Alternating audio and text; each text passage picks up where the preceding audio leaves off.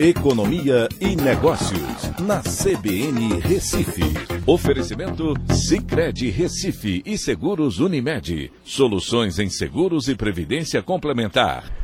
Olá, amigos, tudo bem? No podcast de hoje eu vou falar sobre a arrecadação federal que bateu recorde em outubro e atingiu 205,4 bilhões de reais. Esse é o maior valor para o mês de outubro em 28 anos. O resultado representa um aumento real de 7,97%, ou seja, já descontando a inflação, na comparação com o mesmo mês do ano passado. No acumulado do ano, a arrecadação avançou 9,35% para 1,83 trilhão de reais, que também representa a maior arrecadação para o período de janeiro a outubro de um ano desde o início da série histórica em 1995, ou seja, um recorde também dos últimos 28 anos. O desempenho recorde da arrecadação foi marcado por três fatores. Pelo bom desempenho no recolhimento de 3 bilhões de reais em imposto de renda e CSLL de empresas ligadas ao setor de commodities como petróleo, minério e alimentos, onde os preços em alta geraram mais tributos.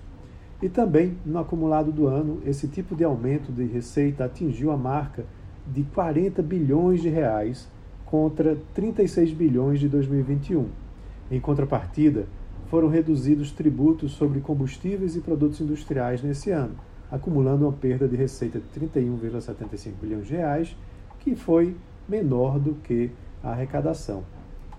O aumento dos juros básicos na economia nos últimos meses foi um outro fator, atingindo o atual patamar de 13,75% ao ano, o maior em seis anos, ajudou a impulsionar a arrecadação também. De janeiro a outubro, o imposto de renda retido na fonte sobre rendimentos de capital teve uma arrecadação de 69,5 bilhões de reais, uma alta real de 62,2%.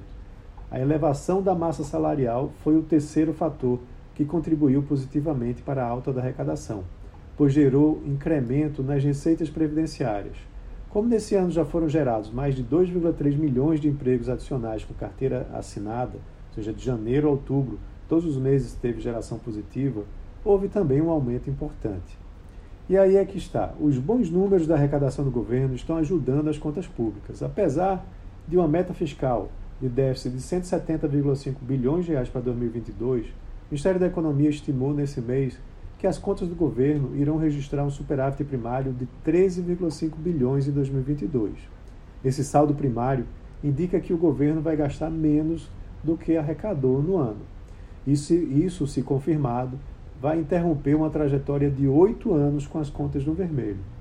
Mas tudo deve mudar, claro, no ano que vem, com crescimento baixo, já esperado para a economia brasileira, e também com os gastos além do teto previstos na PEC da transição, né, que foi entregue ao Senado e que deverá tramitar trazendo gastos adicionais.